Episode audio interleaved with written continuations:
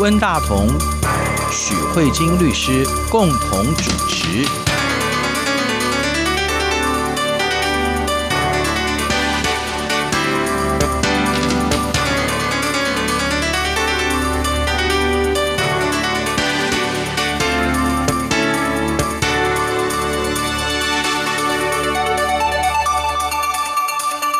这里是中央广播电台两岸法律信箱，我是温大同。听众朋友，大家好，我是许慧金许律师。我们在九月十六号所罗门群岛跟我们断交，还有九月二十号吉里巴斯也跟我们断交。那这两个都是在那个大洋洲的国家。这件事情对于我们的外交部长就他的工作来讲，当然是一个比较大的挫折。不过，根据一份民意调查的显示，哈，其实我们台湾民众对于所罗门群岛或是吉里巴斯的断交，大家的反应其实觉得也没什么。这样的反应也可以说是我们台湾的民众故作轻松状。可是也有一个实际的状况是说，事实上这两个国家跟台湾之间的互动其实是非常非常的少。而且事实上，这国家也很小，在国际上的影响也没有很大哈。然后实际上，在国际上有很重大的影响的国家，像比如说美国，或是欧盟，或是日本，其实跟我们有非常多的互动。尤其是美国最近那个川普总统到了联合国演讲，还批评了中国的贸易战。又批评了香港的问题，又强调宗教自由啊。然后在这个演讲当中呢，川普总统还特别邀了台湾驻纽约的代表处的负责人亲戚联合国听这个演讲啊。所以我的意思是说，实际上我们国家在外交上其实是越来越进步啊，尤其是跟美国的关系，以前都不能进联合国，现在居然可以进联合国，而且那位置在前面。对，所以比较之下，我们就会觉得说，这两个小国家断交对我们来讲算什么？不过，如果从法律的角度来看，哈，外交承认这件事情在国际法上应该被这样看待的吗？那我想这件事情可能需要从法律的专业来给我们做一些解析。徐律师，你怎么看这个问题？我是因为就是九月份嘛，就分别有两个。国家跟我们断交，然后宣布跟中国建交。我们看到蛮多新闻在讨论台湾，当然自己的外交部会有发表一些看法以外，那我们可以看到其他外国媒体或者是其他的人对于整个国际法的观察，就是会引起我有另外一个关注点，就是。外国媒体就在讨论说，台湾是否将来有可能会面临到邻邦交国的问题？嗯、那如果万一真的面临到邻邦交国，面对这样的议题，台湾未来要怎么应应？对，我觉得我们台湾至少我在朋友的这个脸书啊或者什么，嗯，大家好像也觉得说邻邦交国有什么关系，甚至会有这样的说法。不过我也不晓得这个说法是属于一个很无知的讲法，还是说，嗯，真的没有关系，还是说真的有关系？或者说，一个国家没有正式的邦交国这件事情，到底是一个什么样的状态？哦，我之所以会这样讲的意思是说，也有很多人在脸书上做一个表、一个图，他想说，台湾的正式邦交国只有十五个，可是我们拿着台湾护照不用签证就可以进去的国家有一百个。那中国，它免签的国家只有十几个，可是它的有邦交国家有上百个，嗯，啊，也就是说，他会觉得这是一个很颠倒的一个状况，嗯，啊，就是说，对我们有外交承认的国家非常的少，可是欢迎我们的国民到那边去自由的行动，而不甚至不用签证的国家却有上百个，嗯，可是相对来说，跟中国有邦交的国家有那么多，可是他们的老百姓却不能够自由的进到他们的国家去。那相对来说，我们就会觉得说，哎，似乎我们的国家的影响力比较大一点，啊，至少我们拿了我们的护照，可以就可以直接到日本去，嗯，我不用被人家刁难。你会觉得台湾似乎是一个很强盛的国家，尤其当我们要出去旅游的时候。可是你相对来看，你会觉得说，中国老百姓的那个待遇，他们在国际上的待遇是被质疑、被挑战的，哈。从这个角度来看，台湾难道不是一个很受欢迎的国家吗？这里面有一些很有趣的可以讨论的话题。其实，像温大哥是从比如说国民的移动、人的移动来看，但是问题是。台湾是不是一个国家，一直是一个非常重要的讨论，国际法重要的讨论原因，是因为我们这些人的移动啊，会有涉及到国籍的问题。就是当你今天是属于哪一国人，这个国家的主权范围可以施行到多广，这件事情是重要的。因为比如说以呃我们前阵子那个肯雅诈骗的这个部分来看，就是一个最明显的例子。今天如果你是一种商务交流，这些可能大家平时对于有没有这个个国家好像不是那么。在乎，我就会觉得说好像没怎么感觉。可是你今天当涉及到国家主权行使的时候，嗯，这时候人民就会有感觉。比如说啊、呃，台湾的人民在肯雅施行诈骗，这时候你要做遣返啊、遣送啊，或者是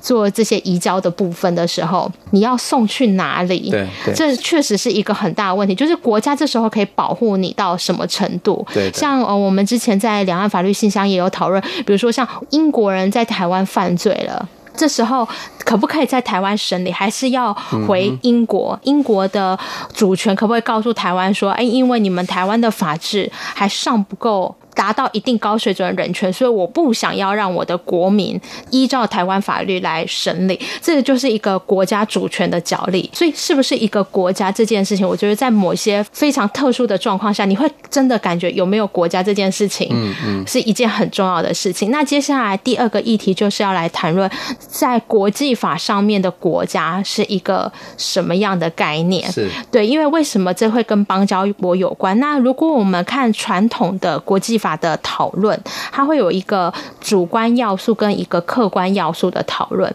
哦，我们先讨论客观，就是在一个状态之下，大家会怎么样认为说，哦，你是国家，你不是国家？它有四个主要的判断的标准。首先，你既然是一个国家，那最简单就你一定要有个领土。嗯哼。接下来他就问你说，那你在领土上面有没有人民？嗯哼。所以第二个就是除了领土以外，就要人民。有了人民以后，那这一群人民，你有没有一个有系统规模的管理者？嗯哼，那这里就会涉及到，那还要有政府。那这边的话，台湾应该都没有缺，就是我们有有领土台湾，然后我们上面有很多人，然后我们现在也有政府在管理。你看，我们选举要到了，我们人民用自己的自由意志选出自己要的。管理者，对，所以看起来这三个要件都没有问题。对，但是另外一个客观的部分，就是一个最重要的，就是今天这一集要讨论，就是有没有外交关系。嗯。你说你是一个国家就算，可是你现在是处在一个国际社会，你这样的一个群体，你有没有办法跟其他的国家进行做互动往来？嗯。那这个地方是一个非常重要的问题。这也就是为什么台湾就一直很努力在维持各个。国家的外交关系，因为别人承认你是国家，以国家跟国家的规格跟你做互动往来，这个是一个在国际法上认为一个蛮重要的外交关系。是这个目前来回应来看的话，就可能就会有人会提到说，那如果邻邦交国的话，会不会没有外交关系就等于你不是个国家？那这个部分是一个还蛮有趣的讨论，是这样子，就是。如果我们说在国际法行走的是一个国家，那国家是要靠别人来承认你是一个国家，还是你如果自己是国家就是一个国家，不需要别人来承认你？嗯嗯嗯、这是一个蛮好玩的议题。对对，因为我们刚刚有提到说外交关系是你有没有办法跟别人做朋友的能力嘛？但我们觉得国家好像有点难，我们就想说的是人好了。嗯、如果我今天是一个人。只要我的存在，我能呼吸，然后我生命力还存在，我就是一个人。我需要温大哥你来承认说，许律师你是一个人，嗯，才会是一个人。对，呃，如果就存在本身的话，当然没有问题。可是你刚刚谈到一个关系哈，关系其实当中当然是有承认的关系哈。比如说，如果每一个人都不跟你交朋友。你当然是一个人呐、啊，可是你就会变成像空气一样的存在。对，对，可是你变成一个没有关系的人，嗯啊，这个状态确实会发生问题啊。我我譬如说，我举个例子哈，我我们有一个海岛，譬如说我们以兰屿为例好了，兰屿它它有土地，它有原住民，嗯，然后它有一个政府，譬如说它有一个部落好了啊，它而且它有自己的文化，有它它的历史，而且它有它的整个生活的那个领域，对不对？当他被所谓的文明社会发现之前，他没有跟其他人有国际关系，对不对？对。他有可能会有一些人民之间啊，比如说打鱼的不然被被冲上岸，然后什么的这一类的，会有还是会有一些关系，他有会有实质性的关系。可是这种。国与国之间的这种互相承认，比如说我在里面设一个大使馆，你这边派一个一个外交官到我的国家来，也就是说我们有互设大使馆。嗯，这件事情确实会改变兰屿的地位，对，对不对？对。好，那现在兰屿当然是属于台湾的一个部分嘛，对，因为它是台湾的一个部分，所以如果兰屿要宣布独立，那大家都不承认说啊，你是台湾的一个部分啊，嗯，对不对？所以确确实实会有这样的问题。呃，所以你看，像吉里巴斯或是所罗门群岛跟我们断交的时候，他们都回过头来去看说，你这个台湾的主权是属于中国的。所以说，这个外交承认确确实实在明文的法律的层次里面。它好像是有一些影响的，嗯、对不对？对对、嗯，那所以基本上就台湾这个例子，可能是前无古人后无来者，在国际法上面，因为大部分的国际法教科书都会直接告诉你说，如果你是一个国家，是不需要别人承认的，嗯、就如同你是一个人，是不需要别人去承认你的。但是台湾为什么还是会有这个问题？那我们就会涉及到第二个要件。我们刚才才讲完国际法对于国家的要素，要有领土，要有人民要有政府，要有外交。嗯、那可是其实最重要的原因是要有人民自觉的意思，就是要你在这一片土地上生存的人，要自己认为自己是一个国家。嗯、我觉得这是目前台湾可能会比较碰到的一些问题，啊、因为这些问题会展现在各式各样的论述里面。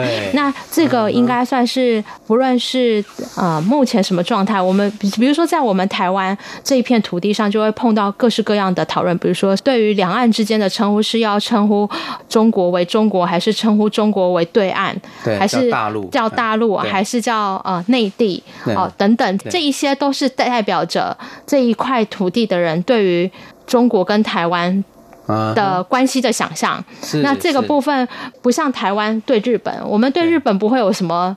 其他的什么称呼，就日本就日本，因为他在旧金山合约已经放弃了台湾的主权了。对，所以我们对，对就跟他就没有关系。对，我觉得用这样看就是这样。你看，我们台湾对日本的关系，我们叫日本；对韩国的关系，那更是没有关系。我们叫韩国，叫美国就一直叫美国。对。可是关于就是中国这块部分，我们有很多种不同的称谓。对，呃，其实我如果就宪法的层次来讲，嗯，我们现在的宪法叫做因应统一前的什么什么状态。对对对对。所以根据我们的宪法的状态的话，我们跟中国大陆确实存在一个尚未统一的尚未统一的状态，对，或是暂时分裂的状态啊，嗯。所以，我们跟中国到底是一个国家，还是两个国家？我们直接讲宪法的关键，嗯，确实是存在的问题哈。嗯，关于这个问题，我我觉得好像应该还可以再继续讨论哈。对，那我们先休息一下。好，没问题。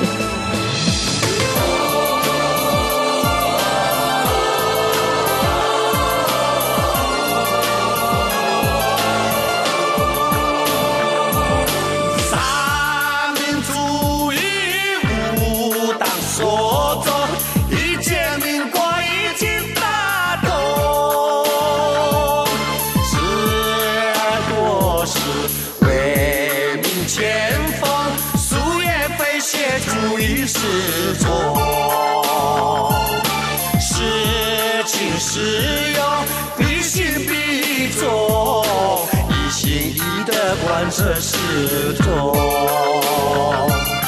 如果你不相信，天知道，地知道，信不信由你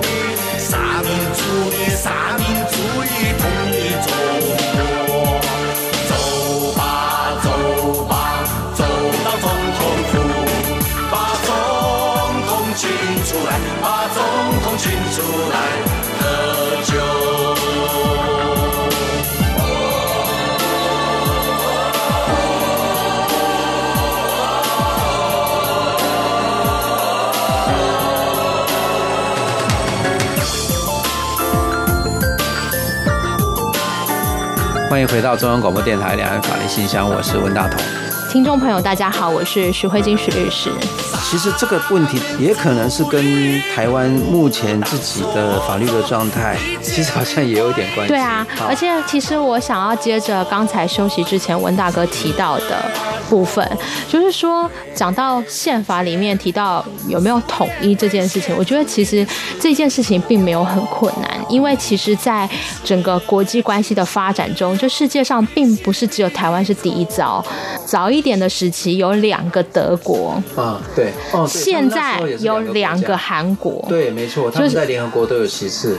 所以有没有统一这件事情，哦好像不是最重要的因素，因为我们实际上我们以现在国际的食物来运作的话，我们曾经有两个德国，现在有两个韩国。两。个国名不一样，对啊。一个是朝鲜什么什么对对对。什么什么共和国，一个是大韩民国，对啊。一个是什么德意志联邦共和国，一个是什么德意志民主什么什么，对对其实确实是不一样的，所以有两个什么东西的国家，台湾这样的一个状态并不是第一个状态。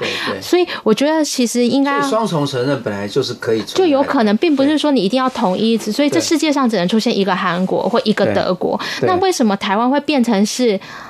好像在德国跟韩国之间又出现了另外一个例外？嗯其实我觉得还是要回到就是当初这些历史的过去。这边的话，我手上有看到一个文献资料，是一九七一年联合国大会对在2758号二七五八号决议，其实是这个决议中啊、呃造成现在目前在论述上的困难。是因为这个论述呢，其实是非常清楚的告诉大家说，这个目前联合国是承认中华人民共和国政府是中国在联合国组织唯一的合法代表。嗯哼，那没有关系，你是合法代表没有关系，但不排斥另外一个可以代表另外一个对群体的嘛。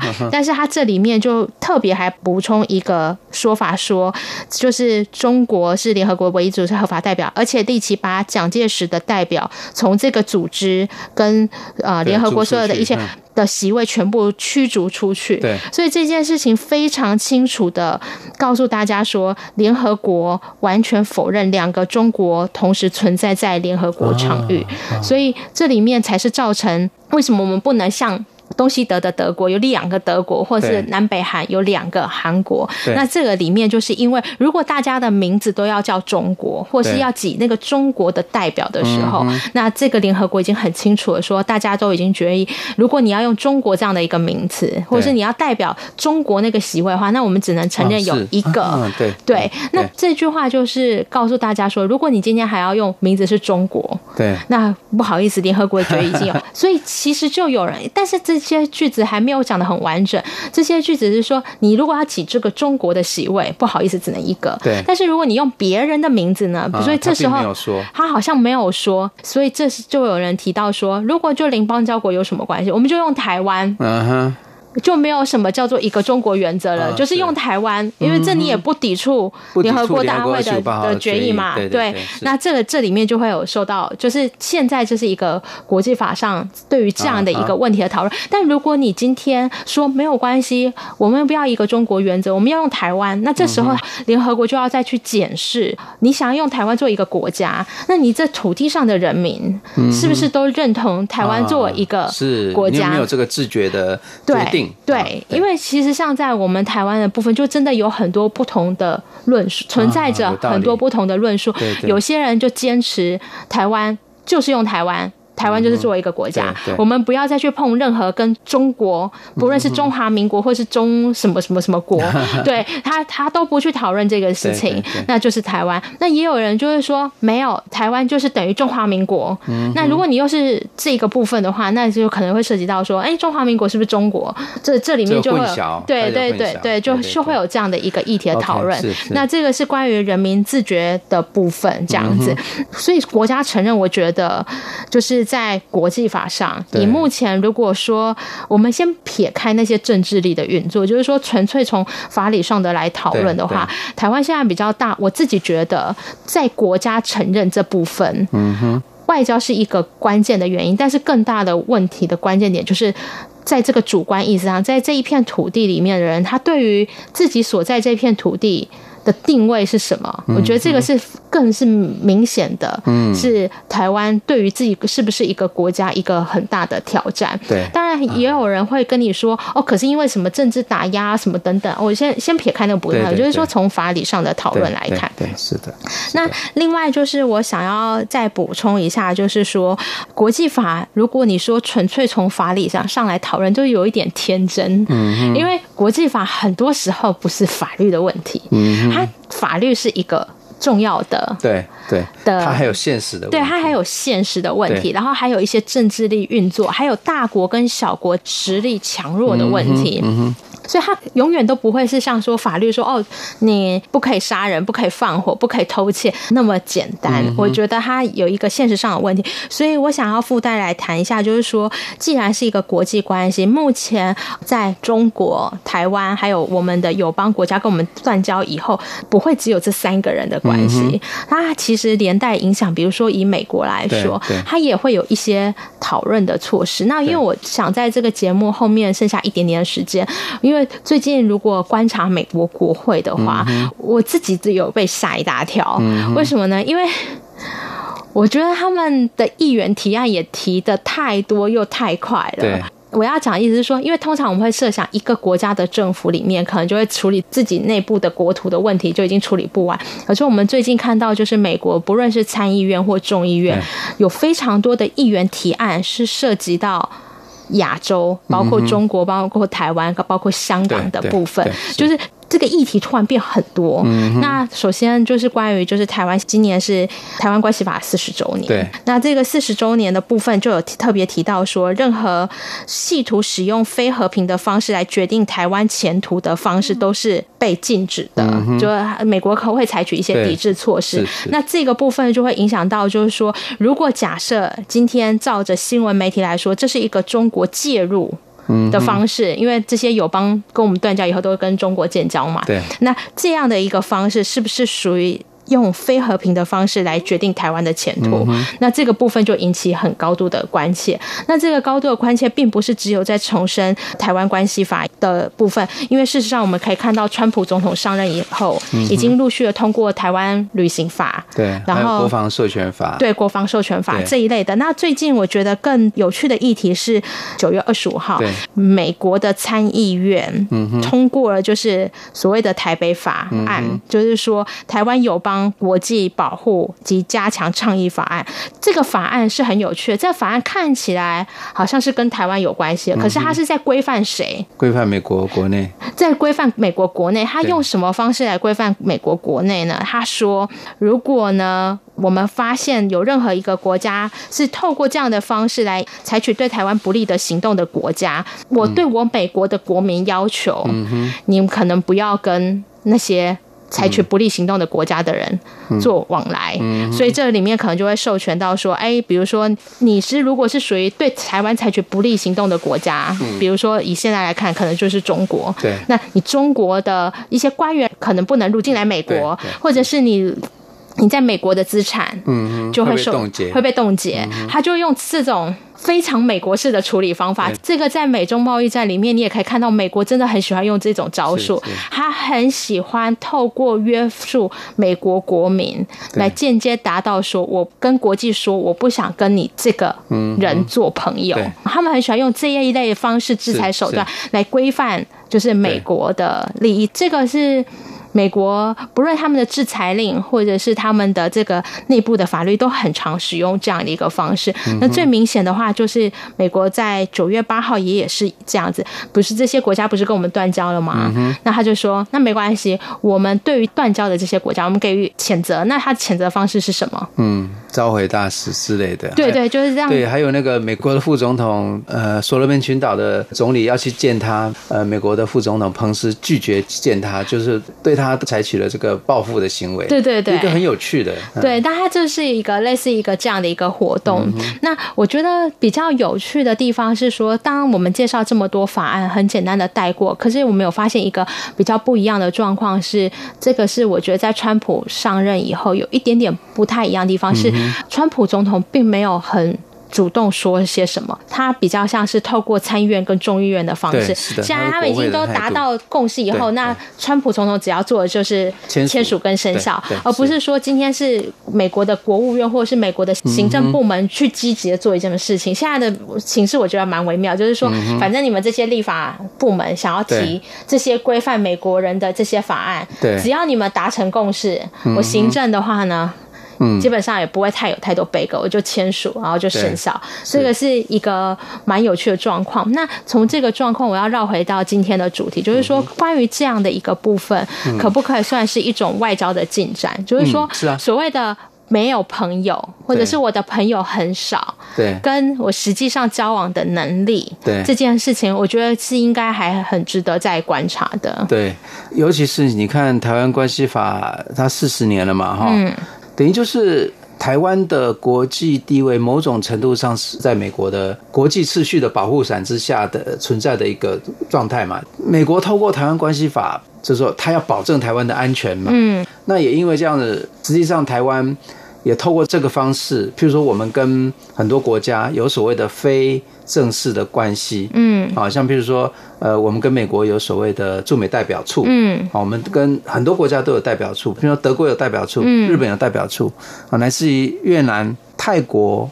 啊，还有新加坡，很多很多国家都有代代表处，对不对？所以我的意思是说，这是一种不是外交关系的关系。我的意思是说，美国透过他们的国内法，嗯，来定义台湾的地位，也就是说，他让台湾保持在所谓的维持现状嘛，就是他不受武力的攻击，所以他有一种美国保证要台湾要维持现状。所以在这个状况下，有很多的国家，比如说包含我了解的是说，像比如说日本。跟加拿大，主要是这两个国家，他们在国内都曾经讨论过，说日本要不要也定一个台湾关系法？嗯，加拿大要不要 copy 美国的台湾关系法？嗯，那我的意思是说，如果有很多国家共同，他们都有他们自己的国内法来共同界定台湾的地位的话，嗯，是不是又会产生另外一种？就是在所谓的外交承认之外的一种很奇怪的国际秩序，我觉得有可能，而且我想要特别讲一下，就是美国这个台湾关系法，我觉得呃，立法的技术有时候真的是蛮重要的，就是在这个台湾关系法之下，它并没有去呃明确规定说呃只能一个中国，或者是它也没有明确的规定说台湾跟中国之间的关系应该怎么样。就是它也没有变成是两个中国，它其实是很模糊的。我觉得它保有一个非常大的空间。那嗯，我听说它的对象叫做台湾人民。对，就是它是一个非常模糊的状态。所以我是觉得，因为国际关系并不是只有法理上的讨论而已，它很多时候是实践的问题。所以我想说，哎，既然有一个这样的一个新闻，我们可以讨论一下说。或许在一个这些呃友邦各式各样的讨论以外，或许可以透过想想看，说，哎，我们或许还有什么样的方式跟出路可以去切入？对，因为我觉得这必须还是得透过实践上的去运用，也许是透过很多各式各样类似像美国这样的一个台湾关系法，会形塑出一个新的国际的行为。那这个国际行为，也许就以后不会被认为说这个外交一定是定义为国与国之间的外交，才会变成是国家等等的。这我不晓得，因为这是未来式。是对，大概是这样。是是。不过我想最后要我要谈一下，就是说，其实很多朋友其实都讲的说，台湾不是一个正常国家。可是后来我其实想想，其实世界上不正常的国家也蛮多的。我举例子来说，日本不是一个正常国家，因为它的宪法规定它不能，它只能有自卫队，对对，所以它也不是一个正常国家。嗯、还有，如果我们讲中国大陆也不是一个正常国家，嗯、为什么？因为它是一个集权国家，因为它的主权其实不属于真正的人民，嗯，它是它的主权其实是属于一个集权的政党，对啊，所以我的意思是说，很多朋友都觉得说，呃，台湾不是一个正常国家，然后觉得很受不了。可是我觉得说，这个世界上不正常的国家太多了，我们 这个就好像家家有难有本难念的经，那也是这种感觉，也是一种正常吧，哈。就说我的意思说，不正常也是一种存在的状态哈。就是说，台湾从二战以后，我觉得它它就是一个历史的脉络吧。应该讲说，这种东西，一方面我们要努力的改善自己的处境，可是我觉得在这同时，我们也要接受我们现在的状态，因为我们就是从历史走过来的。嗯，对啊。那今天由于节目时间关系，我们就到这边了。谢谢徐律师带来这么有趣的话题。谢谢温大哥，也谢谢各位听众。那我们下周再会，再见。拜拜。